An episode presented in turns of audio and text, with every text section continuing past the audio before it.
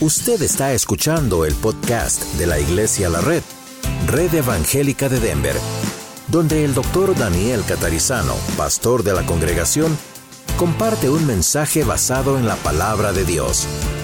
Ahora abra su corazón y permita que en los próximos minutos el Señor le hable y le bendiga. ¿Cómo caminar con Dios? ¿Estamos listos? Versículo 4 del Salmo 25 dice, muéstrame, oh Jehová, tus caminos, enséñame tus sendas, encamíname en tu verdad y enséñame, porque tú eres el Dios de mi salvación, en ti he esperado todo el día. Vamos a leerlo juntos. ¿Listos? Muéstrame, oh Jehová, tus caminos, enséñame tus sendas, encamíname en tu verdad y enséñame, porque tú eres el Dios de mi salvación, en ti he esperado todo el día. Todo ser humano, todo hombre y mujer busca el significado de su vida. Y además quiere saber hacia dónde va su vida y hacia dónde va la humanidad. Todo ser humano sabe, usted y yo, todo ser humano sabemos que la vida no es un accidente como tampoco es la vida de los demás seres humanos. Alrededor de la Tierra, más allá de razas, color, idioma, todo ser humano se da cuenta en su conciencia que la vida no es un accidente. Tiene que haber un objetivo, todos lo sabemos. Tiene que ir la humanidad hacia un lugar. Hay un propósito final. La humanidad va hacia algún lugar. Si no, si no fuese así, la existencia nuestra no tiene sentido, es ridículo existir. Pero como no somos animales ni plantas, que tampoco es ridículo que existen, sino que están para servicio nuestro, los seres humanos en particular, porque hemos sido creados a imagen y semejanza de Dios, tenemos una meta. La humanidad, quiera reconocerlo o no, va hacia algún lugar. Todos lo sabemos, ricos y pobres, los que están en la autoridad o el pueblo, los que tienen educación profesional o los que no pudieron tenerla, todos estamos unidos por la misma necesidad de saber que nuestra vida tiene que tener sentido y que la familia, el trabajo, la profesión, el dinero, las posesiones materiales, todo lo que manejamos a diario, no son la meta final, obviamente no son la meta final, el propósito por el cual estamos en este planeta no es lo que tenemos, no es lo que somos, no es quiénes somos, no es lo que hacemos, no es lo que nos rodea. Tiene que haber algo más allá de nosotros mismos. Y todo ser humano en lo profundo de su corazón, aún el que no cree en Dios, el ateo, sabe que la vida tiene que tener algo más que simplemente existir. Cada conciencia, Dios ha puesto conciencia en todo ser humano cada conciencia de cada ser humano le dice que hay algo más, hay algo que trasciende, que va más allá de uno mismo. Pero aquí está el problema. Cuando el Señor busca, perdón, cuando el ser humano, cuando el ser humano busca su propio destino y crea su propio camino, para lograrlo, se mete en problemas, ¿verdad? Es decir, cae inevitablemente en muchas penas innecesarias cuando no observa cuál es el camino. Por ejemplo, en 1 Timoteo 6:10 la Biblia dice, raíz de todos los males es el amor al dinero, el cual codiciando muchos fueron traspasados de muchos dolores. La Biblia no dice que el dinero es malo, la Biblia dice el amor al dinero, la codicia por lo material es lo que destruye vidas. Para muchas personas en el mundo, espero que no sea su caso, pero tal vez usted o alguien escuchando en el podcast tiene este asunto, ¿verdad? Ama el dinero. La Biblia dice que cuando se ama el dinero, la idea es que uno cree que las posesiones materiales o la cuenta en el banco dan sentido a la vida o ofrecen un falso sentido de seguridad en la vida o que nos puede hacer feliz el tener y tener y tener. Las consecuencias de ese camino o de ese estilo de vida, de ese sistema, siempre van a ser dolorosas. Por eso la Biblia dice, esa es la raíz, el amor al dinero es la raíz de ese mal, de todos los males, ¿verdad? Cuando uno no ve el dinero como un instrumento, sino como, como la causa, como el objetivo que persigo. Y usted puede decir, bueno, pastor, yo no tengo ese problema con el dinero, gloria a Dios, aleluya. Póngale otro nombre, póngale otro problema, póngale otra cosa que usted está buscando como el camino, como el estilo de vida que usted piensa que le va a satisfacer. Así que lo mismo podemos decir de otros caminos, no solamente el dinero, es caminos que el ser humano elige para tener sentido en su vida, para que su vida tenga propósito. Pero son caminos equivocados. La Biblia dice que Dios nos ha creado a los seres humanos para alabanza de su gloria, lo cual no significa simplemente estar acá y cantar juntos o ofrendar o escuchar un mensaje o predicar, sino que nuestra vida tiene un propósito mucho mayor, muchísimo mayor de lo que a veces no nos damos cuenta que es. La salvación le da, la salvación le da sentido a nuestra vida. ¿Por qué? Bueno, la salvación la logró el Señor Jesucristo muriendo en la cruz por usted y por mí y resucitando el tercer día. Es la salvación de la ira de Dios. Dios es amor, Dios es justo, tiene que castigar, condenar el pecado. Pero Dios es amor y nos envió a Jesucristo para cargar con nuestros pecados, para pagar por nosotros. Y si usted y yo depositamos nuestra confianza en lo que hizo el Señor Jesucristo y sabemos quién es el Señor Jesucristo, Él es Dios y Él depositó sobre, Dios depositó la ira de Él sobre Cristo en representación suya y mía, nuestro pecado ha sido pagado. ¿No está contento con eso? Yo sí. Dios nos ha salvado en Cristo. Sabemos esto. Esa es la gran noticia, la buena nueva, lo que se llama el Evangelio. Pero pero, pero, la salvación, ser cristiano, no es solamente un seguro de vida para después de la muerte estar con Cristo. Gloria a Dios por eso. Pero quiero que sepa que la salvación que Cristo logró por nosotros en la cruz y en la resurrección le da sentido a su vida y a la mía ahora. No solamente en la eternidad, ahora, aquí y ahora. Ser cristiano no es recibir simplemente, como digo, un seguro de vida para la eternidad. Gracias a Dios por eso. Pero la vida eterna es esa meta final que va a pasar cuando Cristo regrese, que va a pasar comenzando cuando nosotros estemos con Él. Ser cristiano es ser un seguidor del camino. Y Jesús mismo dijo, yo soy el camino, la verdad y la vida, nadie viene al Padre sino por mí. Hoy queremos escuchar a Dios hablar a través de este mensaje con la idea de qué significa, cómo caminar con Dios en esta vida que Él nos ha dado. Ser cristiano no es simplemente haber escogido otra religión.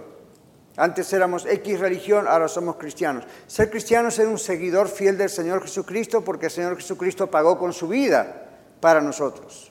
Amén. Entonces, Él es el camino y tenemos que aprender a seguirle y tenemos que saber cómo caminar con Dios ahora. Cuando estemos en los cielos estamos con Él. Ahora es cuando tenemos que aprender cómo caminar con Él. Entonces, ser cristiano es ser un seguidor del Señor Jesucristo y esta vida en la tierra como seguidores del Señor Jesucristo está siendo evaluada por Dios en los cielos. ¿Sabía usted eso? El Señor está evaluando lo que yo hago, lo que usted hace. El Señor está observando sus decisiones, las mías, en casa, en el trabajo, en el carro, en el camión, en el deporte, cuando vamos a mirar un partido. Dios está observando a sus hijos e hijas.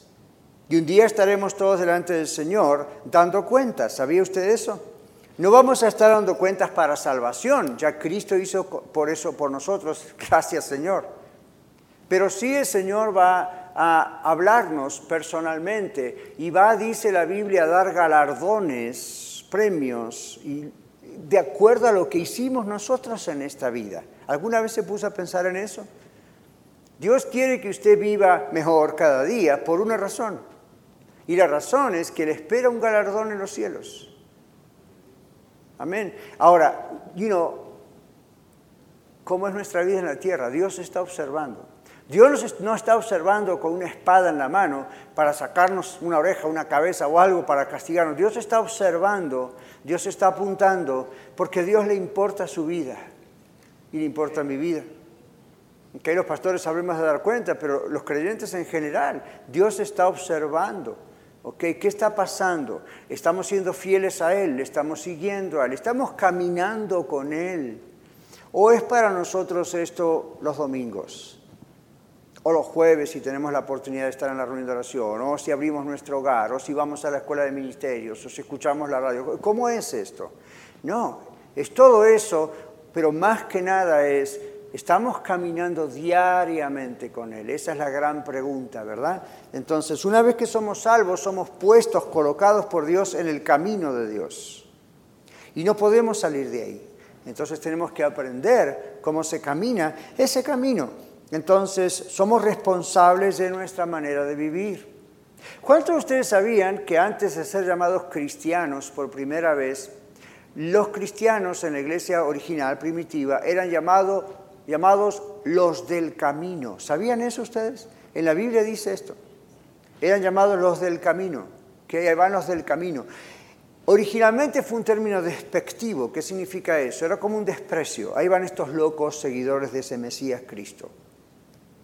Y luego fueron llamados cristianos, seguidores de Cristo. Pero originalmente éramos llamados hace dos mil años atrás los del camino. Y es un título apropiado, es un nombre apropiado. ¿Por qué? Porque ya hemos leído aún en el Salmo 25 y vamos a ir al texto en un momento que somos esos del camino. No podemos pensar en la salvación como simplemente un estatus legal. Yo sé que la palabra justificación significa algo que aún en el griego es un término legal para decir que somos justificados ahora delante de Dios.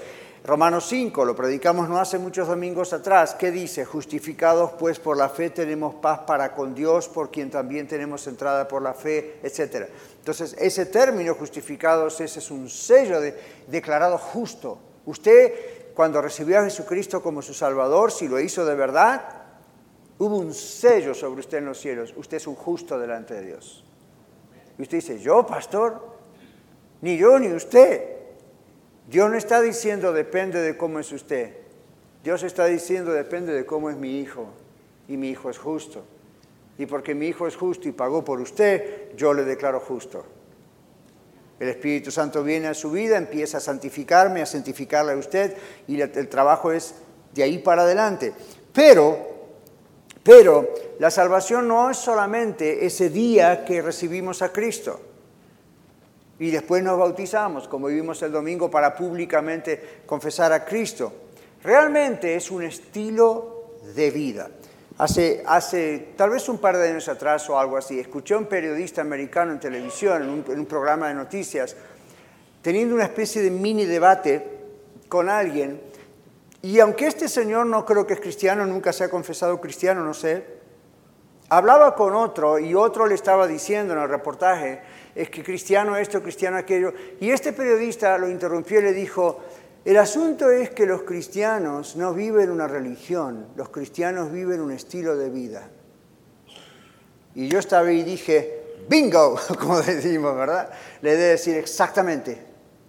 Este hombre ni siquiera posiblemente sea cristiano y ya captó que en la Biblia el cristianismo es un estilo de vida es ser seguidor de Cristo, no es un cambio de religión simplemente, realmente es un estilo de vida, es un camino por el cual caminamos con todos nuestros desafíos y va el Señor perfeccionando todo esto. La salvación es lo que les da sentido a la vida, por eso ese comienzo fue llamado también los del camino. Hechos capítulo 24, 14 aparece la expresión los del camino. Hechos capítulo 9, versículo 2 aparece la expresión los del camino de una forma u otra. Y siempre se refería a la gente que sigue a Cristo, a la gente de Cristo. ¿Sabe cómo le podríamos llamar a esta iglesia, excepto que Dios quiso que le llamáramos la red? Podríamos llamarle los de Cristo. Sí, suena a grupo musical, ¿verdad? No, no, los de Cristo, los que seguimos a Cristo, los del camino que es Cristo. Así se llamaban las iglesias originalmente. Después se las reconocía por el lugar de su localización. Éfeso, Colosas, Corinto, y se tiene esas cartas como yo en la Biblia. Pero no había nombres más que estos son los del camino y se reúnen en Éfeso, en una red de varias iglesias que había en Éfeso y así. Entonces, al principio se reconocía el mundo que no conocía a Cristo, miraba a los cristianos y decía, estos son los seguidores de aquel que dijo que es el camino, viven en este camino. ¿No le parece interesante que así nos volvieran a reconocer? En vez de que simplemente nos digan, oh, estos son los cristianos, sí, la otra religión que se separó de la Iglesia Católica después de la Reforma. Oh, sí, estos son los cristianos, ah, que dan vergüenza a veces con las tonterías que hacen en televisión. Oh, estos son cristianos. Ah, sí, uh, Hoy en día cuando usted dice cristiano, a veces la gente dice, oh. Antes la gente decía, estos son los del camino, están locos, pero la connotación era diferente.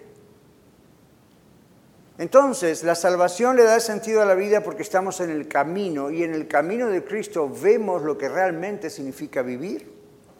Entonces, el Señor Jesucristo se identificó Él como el camino, la verdad y la vida y dijo que debemos andar en Él porque Él es el camino. Cuando encontramos a Cristo, que es la verdadera vida, encontramos el verdadero sentido de la vida. Si usted no lo ha encontrado todavía es porque no tiene a Cristo en su corazón. Entonces no se lo puedo explicar mejor, simplemente invitarle a que tenga Cristo en su corazón. En el texto el salmista dice, muéstrame, oh Jehová, tus caminos. Otra versión dice, muéstrame, Señor, tus caminos, lo cual está muy bien porque la palabra Jehová tiene la connotación de Kyrie, en griego es la palabra Señor. Ahora, muéstrame, Jehová, tus caminos, dice una persona que ya conocía al Señor. No es un cristiano, esto es cientos de años antes de la era cristiana. Pero ¿qué está diciendo? El camino, la vida que vivimos nosotros ahora los salvados por Cristo Jesús, tiene un orden establecido por Dios. Todo camino tiene un orden, ¿verdad? Todo camino tiene señales, no solamente al costado, stop, yield, go, luces. También si usted mira el pavimento, se dio cuenta, hay líneas en el medio, hay líneas para doblar, hay líneas para seguir, hay líneas para no pasarse, hay líneas para pasar. Todo camino bien construido, bien hecho, está señalizado. El camino del Señor está señalizado. Dentro del camino hay señales, hay principios que Dios ha puesto. No podemos hacer lo que nos da la gana con el camino. ¿Ven? Cuando usted dice, bueno, qué lindo que en la iglesia de la red predican la palabra de Dios y no se van a la speech motivacional o a esto del dinero y la prosperidad. ¿Por qué? No somos perfectos, simplemente decimos, Dios nos dejó señales en el camino, acá están. Y vamos a tratar de seguir mirando esas señales. Cientos años antes de Jesús, el salmista decía, muéstrame, Jehová, tus caminos. Enséñame en tus sendas a andar. Ser cristiano se aprende a ser cristiano. Y usted dice, ¿cómo se aprende? Bueno, una vez que somos ya del camino, ahora aprendemos a andar en el camino. Entonces, usted dice, ser cristiano se aprende, quiere decir que si hago un curso me hago cristiano. No. Usted se hace cristiano y después hace el curso. Primero Dios le muestra el camino, después les enseña las señales del camino. ¿Qué pasó cuando vinieron muchos de ustedes como yo desde otros países? De pronto íbamos a un lugar, a un freeway o a una, vina lleno de, parecían spaghettis uno arriba del otro, todas estas autopistas, y uno miraba para acá y para allá y decía, ¿hacia dónde voy? Y si usted no entendía inglés o si no veía las señales, algunas son internacionales y en cualquier país son iguales. Por ejemplo, stop. Y usted dice, no, mi país dice pare. Pero usted ve el hexágono, ¿verdad? Entonces, stop. Otras señales no son universales y son propiamente del país o aún del Estado. Entonces usted dice, una vez que estoy en este lugar, ahora debo aprender las señales de ese lugar, los principios de ese lugar, las leyes de ese país, ¿verdad? Cuando uno viene al camino que es Jesucristo, a través de la salvación el Señor nos coloca en Él, nos coloca en el camino. Y luego dice, ahora anden en Él, anden en ese camino. Y nos muestra las señales. Hay principios, hay leyes, hay provisiones, pero también hay muchos beneficios. Y usted dice, ah, qué interesante, ¿cómo encuentro todo eso? Hello. Se llama la Biblia. No se llama, voy a ver si Dios me revela en un sueño cuál es el camino. O a ver, ya estoy en el camino, a ver que Dios me diga, que me muestre esto, que me muestre el otro. Si ya se lo mostró, está en la Biblia. Esas cosas pueden llegar a confirmar lo que Dios ya dijo en la Biblia. Entonces, el pastor puede ser que Dios no me hable en un sueño, sí, pero siempre expóngalo a la Biblia. Si no está en la palabra de Dios, si contradice lo que dice la palabra de Dios, si dice algo paralelo pero no es lo mismo, no es de Dios. Dios no se contradice a sí mismo. ¿Se imagina usted va a la calle hoy en día y un policía lo mira a usted y usted habla con el policía y usted dice, sí, señor policía, yo sé que esto es así, así, y el policía le dice, bueno, sí, pero yo tengo otra interpretación de la ley al respecto de eso. No, el policía está entrenado para ver lo que la ley dice. Entonces, Dios nos ha dejado estos principios, estas señales en Él que es el camino. Los que somos salvados por Cristo Jesús tenemos un orden establecido por Dios. Hay principios, leyes espirituales diseñadas para que podamos vivir temporalmente aquí en la tierra mientras Él nos tiene aquí. Estos principios y leyes son llamados los caminos de Dios. Yo sé que a veces decimos las cosas de Dios. Yo tengo un poco de problema con eso. No está mal, no es pecado, pero a veces cuando decimos las cosas de Dios, pensamos en ritos, en ceremonias, en bendiciones. Aquí la Biblia dice los caminos de Dios. Es una cosa un poco más fuerte, ¿verdad? El salmista dice los caminos de Dios, cientos de años antes de Jesús inclusive. No son caminos humanos, no son caminos divinos, son siempre caminos divinos. Nunca son caminos humanos. Por ejemplo, usted dice, ¿por qué existe la iglesia y por qué en la iglesia predicamos, alabamos, ofrendamos, cantamos, visitamos a los enfermos, nos ayudamos uno al otro, aquí somos una familia? ¿Usted cree que esto lo inventó la familia catarizano? ¿Usted cree que esto lo inventó alguien dos mil años atrás? A Pedro se le prendió la lamparita al foco un día y dijo, ¡Hey! ¡Qué buena idea! Hagamos una iglesia. Esto está creado por el mismo Dios que creó los cielos y la tierra. Esto está creado por el mismo Dios que envió a su Hijo a morir por usted y por mí. Lo que estamos haciendo hoy al alabar al Señor con cantos, eso es un invento de Dios, no es un invento de ser humano. Algunos ignorantes de la historia piensan que es un invento de Constantino en el año 312 después de Cristo. Ignoran completamente 300 años para atrás la historia. El Señor ha creado esto. Usted y yo al estar en la iglesia, no digo en la reunión, en el edificio, sino usted y yo congregados como iglesia, póngase a pensar esto, mi hermano o hermana. Usted y yo hoy, o todos los días de la semana, estamos siendo participantes de algo que el mismo Dios creó y se llama la iglesia. Esto no es un invento humano. Y usted dice, pastor, y la exhortación, la disciplina, las reglas, las cosas dentro de una iglesia, esto es algo de Dios, no es un invento nuestro. Esto es algo de Dios. Lo que tratamos de hacer es mirar exactamente cómo Dios lo ha establecido en el manual de reglas que se llama la Biblia. Entonces, no vamos a ser legalistas, no vamos a hacerle decir a la Biblia lo que la Biblia no dice, pero vamos a ir al manual. ¿Qué les parece? Entonces, muéstrame, Señor, tus caminos. Estos son los principios, las sendas del Señor. No, es un invento humano. Luego dice Dios el que debe mostrarnos sus caminos, ¿verdad? Porque el predicador, el maestro, etcétera, nosotros podemos exponer. Yo ahora estoy exponiendo el, el camino, estoy exponiendo las cosas del camino, pero se da cuenta, yo no soy el camino. Creo que usted ya se dio cuenta, ¿verdad? Yo no soy el camino, entonces no tengo poder para reformar su vida, no tengo poder para cambiar su vida, ni siquiera la mía. El Señor hace esa, transformación. Si usted es maestro, maestra discipulado aquí en la iglesia o nos visita a otra iglesia o si usted es aquí alguien que escucha en el podcast o you know, usted está en una clase de discipulado enseñando, compartiendo, usted no tiene poder para cambiar a la gente, ¿se dio cuenta? Usted no tiene poder para cambiar la conducta de la gente. Usted no tiene poder para cambiar las intenciones, las decisiones de nadie. Y eso le debe traer alivio. Dios no le hace responsable de los cambios de sus alumnos, maestros y maestras. Dios no le hace responsable, pastor, de los cambios de actitudes en la iglesia. Ese es trabajo del Espíritu Santo. Si no lo hace Él, por más que luchemos nosotros, no lo vamos a lograr. ¿Por qué? Él es el camino, Él es el que nos pone en el camino, es el que hace la transformación. La pregunta que Dios me hace a mí al escribir el mensaje a usted, ¿quiero realmente ver el camino? ¿Quiero que Dios realmente me abra los ojos? Y usted dice, pero pastor, usted dijo que ya estamos en el camino. Claro, Claro, pero dentro del camino, quiero que Dios me abra los ojos y vea los principios espirituales. Quiero que Dios me abra los ojos y al leer la Biblia la comprenda. Quiero que Dios me abra los ojos y sepa cómo orar para que Dios haga su trabajo y Él lo va a hacer, ¿verdad? Pero quiero decir, para que veamos el mover de Dios, ¿quiere o no quiere? Si uno dice, sí quiero, entonces mire esto, Dios abre los ojos a las personas que quieren ver.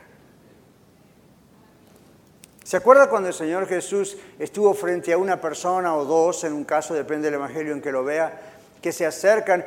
Jesús, el Hijo de David, ten misericordia de mí o de nosotros, ¿verdad?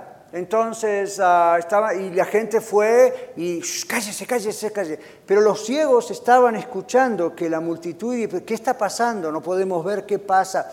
Y decían, es Jesús el Nazareno, ¿qué está pasando? Cuando escucharon eso dijeron, Jesús, hijo, gritaron más fuerte, dice la Biblia. Entonces Jesús los mandó llamar. Y observe, por favor, observe, por favor, observe lo que Jesús les dice. Jesús les dice, ¿qué desean que les haga? ¿Qué respondería usted si usted es ciego o usted es ciega y usted clama, Jesús, ten compasión de mí? Y Jesús le dice, ok, ¿qué quiere que haga? Y usted dice, well, it's kind of obvious. ¿Sí? No puedo ver. No, ¿Por qué Jesús preguntó eso? ¿Por qué no dijo aún desde donde estaba? Ni siquiera tendría que parar. Jesús hacía milagros a la distancia. Cuando dijeron, Jesús, hijo de David, ten misericordia de mí, él podría haber dicho, vean, y ya está. No, no, no, no. Jesús se detiene en medio de la multitud, multitud es multitud, estamos hablando de miles de personas posiblemente.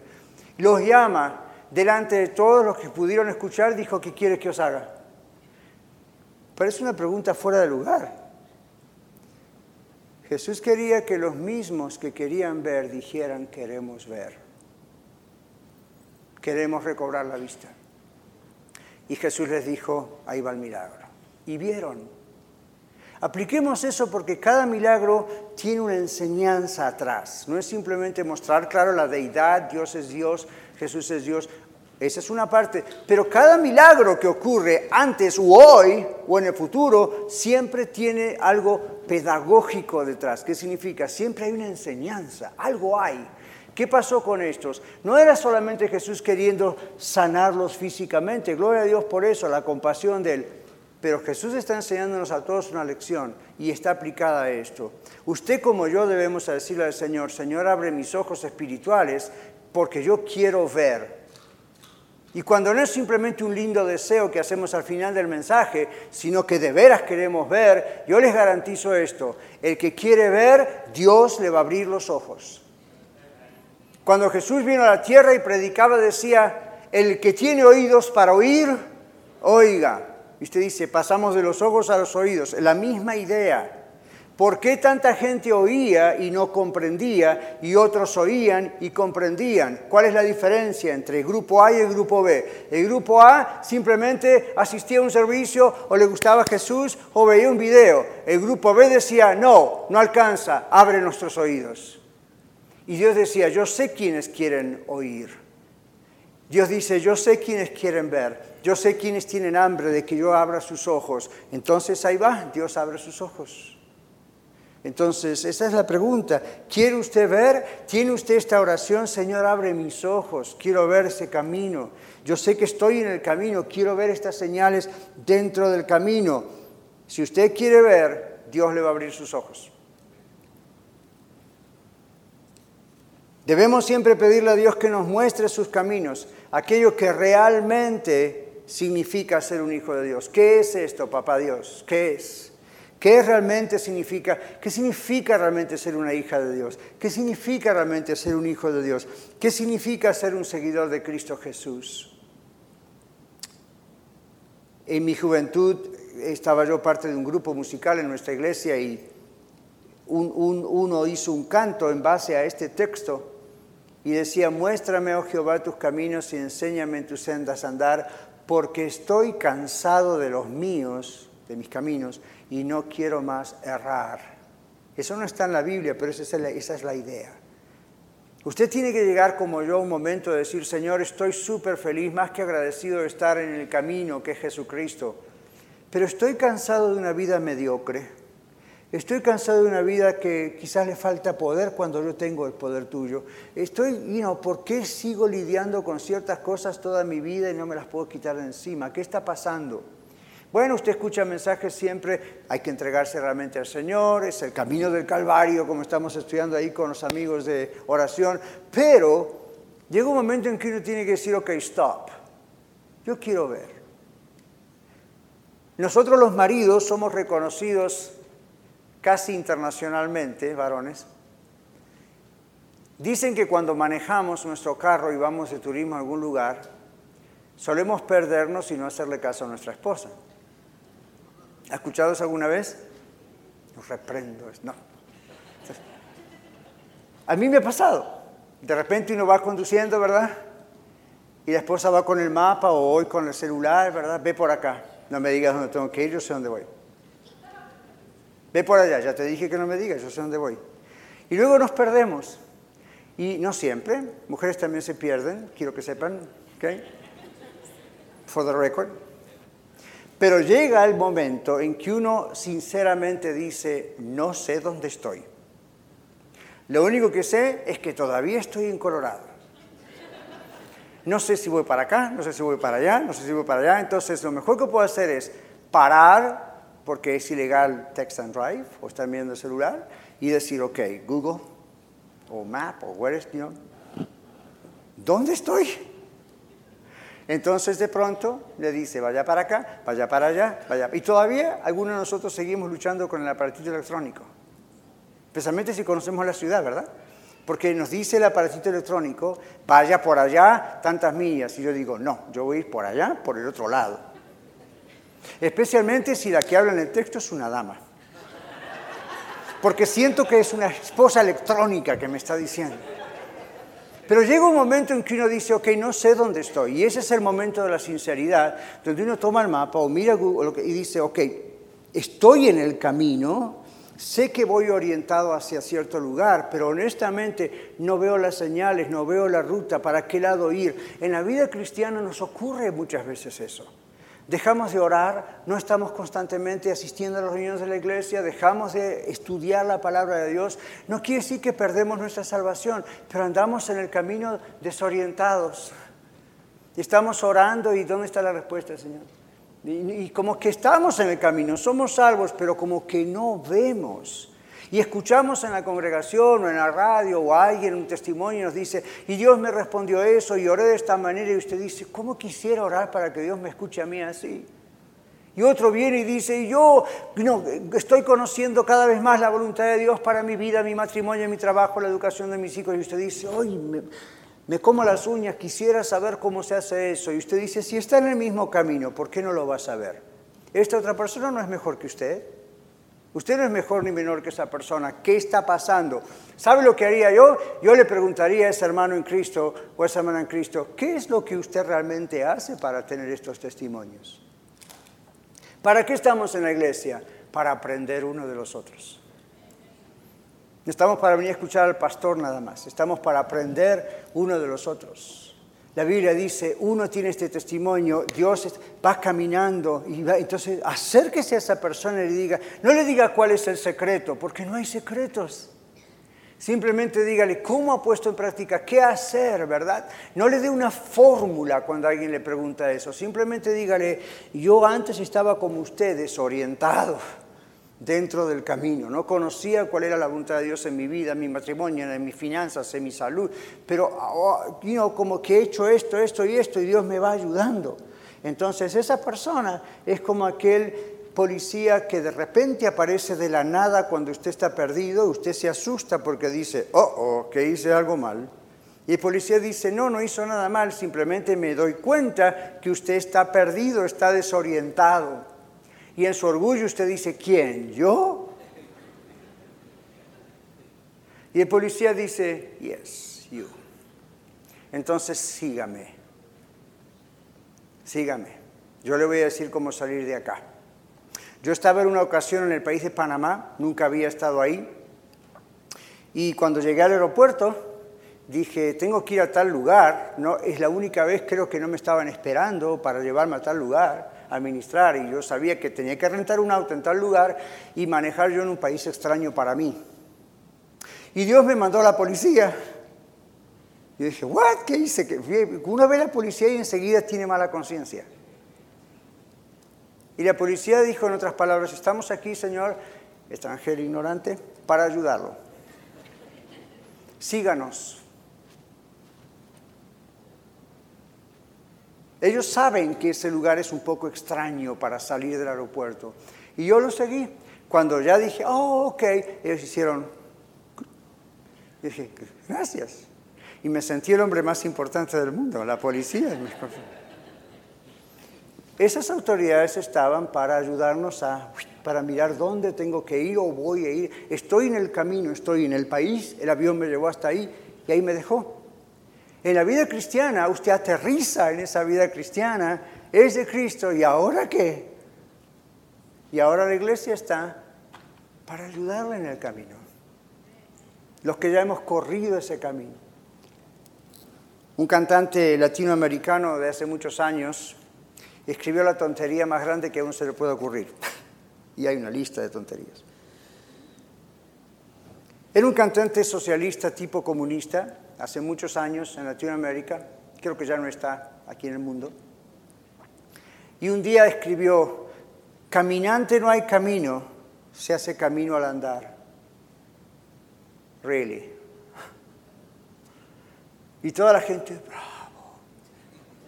El problema es que esos cantantes con ese tipo de letras influyen en toda una población. Y la gente llega a creer en lo profundo de su conciencia que uno tiene que hacer su propio camino, no hay camino. Hoy en día hay otra forma de decirlo, escoja su destino. Escoja su destino.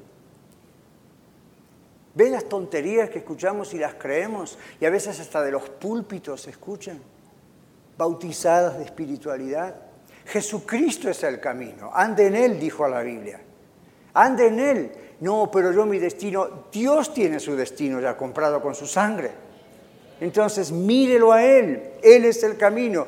¿Cómo puede ser que cientos de años antes de la primera venida de Cristo ya un hombre dijo, enséñame tus caminos?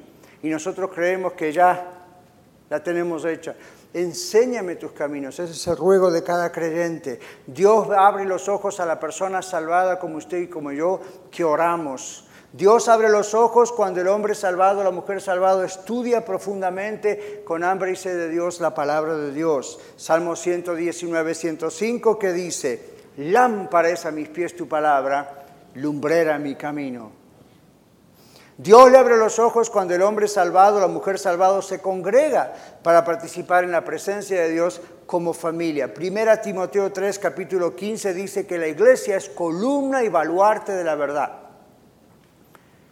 La tapa vieja del libro El Camino del Calvario que estamos estudiando con amigos de oración, básicamente el autor ahí un subtítulo dice cuando la iglesia pierde, en otras palabras, yo lo estoy parafraseando, pero cuando la iglesia pierde su misión, su visión, su no, Cristo, afecta a la sociedad, afecta al mundo.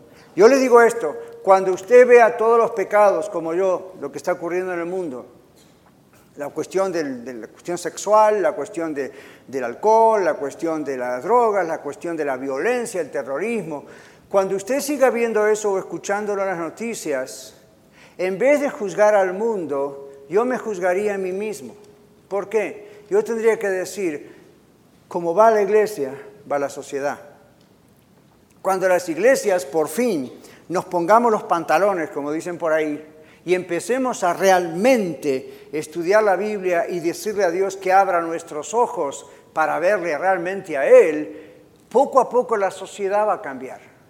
No le prometo que va a llegar un cambio definitivo porque la Biblia no dice eso, pero sí en la zona de influencia de la iglesia las cosas van a cambiar familia tras familia, persona tras persona, pero si en las iglesias no predicamos a Cristo y no predicamos la palabra de Dios, y dejamos al mundo entrar en la iglesia con estas ideas de motivacionales y de self-improvement, you know, y todas estas cosas, Dios dice, ok, sigan haciendo lo que quieran hacer, a ver cómo les va. Y va mal. Entonces, muéstrame, Jehová, tus caminos, enséñame tus sendas a andar. Yo mencioné antes un texto que está en Colosenses 2.6, andad en él anden, caminen en Cristo. Luego dice, encamíname en tu verdad y enséñame. ¿Qué es encaminar? Encaminar es hacer sendas derechas. En Hebreos capítulo 12, versículo 13, la Biblia dice, hagan sendas derechas para los pies de ustedes, para que lo que está cojo o torcido no se salga del camino, sino que sea sanado. Dios está hablando a nuestra mente, a nuestra mente, a nuestra conciencia, a nuestro corazón. Cuando un pie está mal, la tendencia es que no camine bien. Dios quiere encaminarnos. Muchos de ustedes saben que hace un año y medio atrás yo sufrí un pequeño accidente que me costó cirugía en una pierna izquierda, un pie izquierdo. Y yo tengo una, mi nuera que vive en New York, es asistente de fisioterapeuta. Entonces un día que ella vino a visitarme, salimos a caminar por el mall, estaba linda el día y fuimos con mi esposa un ratito a caminar con ella. Y yo tenía unos shorts puestos. ¡Ah! Yo tenía unos puestos unos shorts, ¿verdad? Nunca había su pastor en shorts, ¿verdad? Ya, yo soy short, no es pecado. Era verano, hacía calor, íbamos como familia y íbamos. Y yo iba caminando lo más bien y me dice, papá, ¿cómo están tus pies? Oh, mejor, mejor. Gracias a Dios. Duele un poco, pero podemos caminar despacio. Esto fue pocos meses después de la operación. Y yo vi que él me seguía mirando. Y de repente me dice, papá, mi, nuera, no estás caminando bien. Y dije, ¿cómo que no estoy caminando bien? Me dice, no, tu pie está para la izquierda. Hmm. Yo me empecé a mirar. Y digo, wow, mi pie va para la izquierda. Y, le digo, ¿cómo pasa eso? Me dice, ¿cuántas terapias recibiste, papá? Y uh, digo, ya fui como 10 veces, me gasté un montón de dinero con ese terapeuta. ¿Y te ayudó? Sí. ¿Y por qué dejaste de ir? Porque estoy bien, yo estoy bien. Me dice, no estás bien. O mucha gente hace eso. Piensa que porque le corrigieron, no, 10 terapias ya está bien. Entonces, ¿saben qué hizo mi, mi nuera? Me encaminó. Me encaminó. Me dijo, papá, te voy a decir cómo debes caminar para que tu pie no te quede por el resto de tu vida hacia la izquierda. Y yo pensé, hacia la izquierda ni con el pie. Entonces me enseñó. Me enseñó. Me dice, pone el pie así, esfuérzate a poner el pie así, sigue con el pie así. Entonces me encaminó.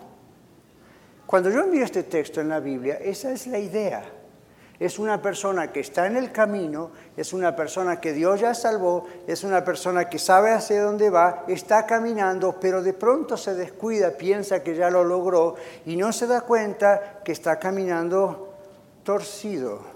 Y ella me dijo, papá, si no aprendes a poner tu pie derecho, cuando seas más viejo de lo que ya estás, vas a tener un problema en la cabeza del fémur. La cabeza del fémur está acá arriba, en la coyuntura con la cadera. Y yo pensé, ¿qué tiene que ver la cabeza del fémur? No está muy distante hasta el pie. Me dijo, es increíble cómo el esqueleto se deforma. Entonces yo dije, oh, no, no, no. Le voy a hacer caso a mi nuera, que aunque es como una hija para mí, tiene varios años menos que yo y de esto sabe. Usted tiene aquí en la red personas que son quizás más jóvenes que usted. Usted tiene en la red personas que saben menos que usted o tienen menos años en el matrimonio que usted. Pero son personas llenas del Espíritu Santo que lo pueden ayudar a encaminarse. Cuando uno ora al Señor, encamíname en tu verdad. El salmista no está diciendo no está en el camino, está diciendo está en el camino y como dice el libro de Hebreos, haga sendas derechas para vuestros pies para que lo cojo no se salga del camino. Eso es lo que mi, mi nuera me decía. Para que lo cojo no se salga del camino, sino que sea sanado un texto que usamos muchas veces para las emociones y la vida psíquica, ¿verdad? Romper raíces de amargura, enderezar nuestro caminar, porque si no, va de mal en peor. Cuando ya somos de Cristo tenemos que aprender a caminar en el camino de Cristo. ¿Qué les parece? Y no podemos aprender solos. Para aquellos que dicen, yo en casa solo con la Biblia y oro. Bueno, este no es el plan de Dios. Dios quiere ayudarnos y Dios lo hace a través de la iglesia. Nuestra conclusión, no busquemos respuestas para que el mundo nos encamine a Cristo. ¿Cuál es nuestra parte? Esto es lo que este mensaje está diciendo. ¿De qué somos responsables? para ver los caminos de Dios? Bueno, nuestra responsabilidad es pedirle a Dios que nos abra los ojos espirituales, para siempre ver el camino que Él ha creado, las señales, las sendas en el camino que Él ha creado, en vez de crear nuestro propio camino, nuestra propia religión, nuestra propia forma de ser. Usted y yo tenemos derecho como creyentes de decir, bueno, yo interpreto esto así allá, siempre y cuando lo pueda defender con la Biblia. No podemos crear otras señales, otros principios. Él es el que los crea. ¿Tiene usted esta relación con Dios, mi hermano, mi hermana, donde todo el tiempo de alguna manera está buscando estar derecha o derecho en el camino de Dios?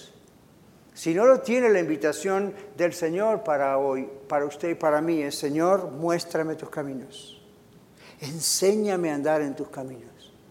Yo se lo pido al Señor, aún como pastor, Señor, yo estoy en tus caminos, gloria a ti, soy salvo, pero aún en mi vida personal, matrimonial, en las finanzas, en mi mente, en mi corazón, en mi vida pastoral, Señor, enséñame esto. Enséñame esto. El otro día estaba a solas con Dios, como acostumbro todos los días, y en un momento oré eso, Señor. Preparando este mensaje me tocó a mí, ¿verdad, Señor? Enséñame a ser pastor. Y enseguida por mi mente me ocurrió, Daniel, después de 45 años, Yes. ¿Por qué? Esta no es la misma congregación de hace tantos años atrás. No es el mismo lugar, es otra gente. Es la misma palabra de Dios. Hay otras necesidades. En su vida, en la mía. Enséñame. Señor, enséñame a ser un buen esposo. Usted dice, pastor, usted está por cumplir en diciembre 37 años de casado. Sí, pero también son varios años más arriba de este cuerpo. Las cosas cambian. Enséñame a ser este pastor, que mi, este hombre esposo, que pastor que mi esposo necesita. Señor, las finanzas, las finanzas en la economía de Estados Unidos no es la misma hora que hace tanto tiempo atrás. Entonces, Señor, ¿cómo puedo adecuar a lo que está pasando ahorita? Hay decisiones en el trabajo, en la radio, aquí, allá, Señor. constantemente usted depende del Señor, diciéndole, ábreme los ojos, no solamente a la teología, gloria a Dios por eso, ábreme los ojos a cómo decido esto, ábreme los ojos cómo trabajo con este problema en el matrimonio, cómo hago con la crianza de mis hijos o de mis nietos. Señor, ve, usted puede contar para todo con Dios, siempre y cuando usted esté primero en el camino.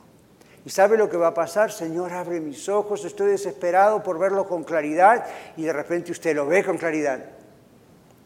Vaya para acá, no vayas para acá y Dios pone los versículos bíblicos, y Dios pone los mensajes, y Dios pone una oración, y Dios pone cosas que usted dice después, gloria a Dios, no me perdí. Gloria a Dios dentro del camino, no ando desorientado.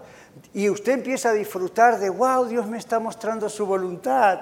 Estoy escuchando la voz de Dios. Oré y Dios me respondió esto. Y wow, era exacta. ¿Han experimentado esto, verdad que sí? ¿No es maravilloso vivir así? que en vez de estar todo el tiempo desorientado, donde uno dice, voy a con la iglesia o a la iglesia o estudio y esto y oro y tengo un grupo en casa o enseño, pero todavía mi vida sigue convulsionada.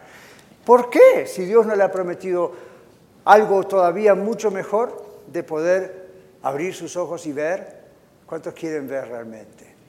Vamos a decírselo al Señor. Padre, ya te lo dijimos, pero estamos orando, Señor como familia rogándote que abras cada vez más grande nuestros ojos espirituales. Muéstranos, Señor, convéncenos dónde estamos pecando. Convéncenos cuando no vemos algo que está frente a nuestra nariz que tú nos estás mostrando. Y no lo vemos, no lo vemos porque al no estar en comunión contigo no lo vemos. Miramos hacia adentro en vez de mirar hacia ti. Miramos nuestro problema, nuestro conflicto, nuestra situación sentimental o emocional en vez de mirarte a ti y no vemos, no vemos. Abre nuestros ojos, abre nuestros ojos. Queremos aprender a caminar contigo en ti. Señor, oro por aquellos que aún no te conocen, ni siquiera están en el camino. Tócalos, oh Dios. Solo tú lo puedes hacer, yo no, pero tú lo puedes hacer. Yo solo he presentado tu palabra en esta tarde. Abre esos ojos, Padre, en el nombre de Jesús. Muchas gracias por escuchar el mensaje de hoy. Si tiene alguna pregunta en cuanto a su relación personal con el Señor Jesucristo o está buscando unirse a la familia de la Iglesia La Red, por favor no duden en contactarse con nosotros.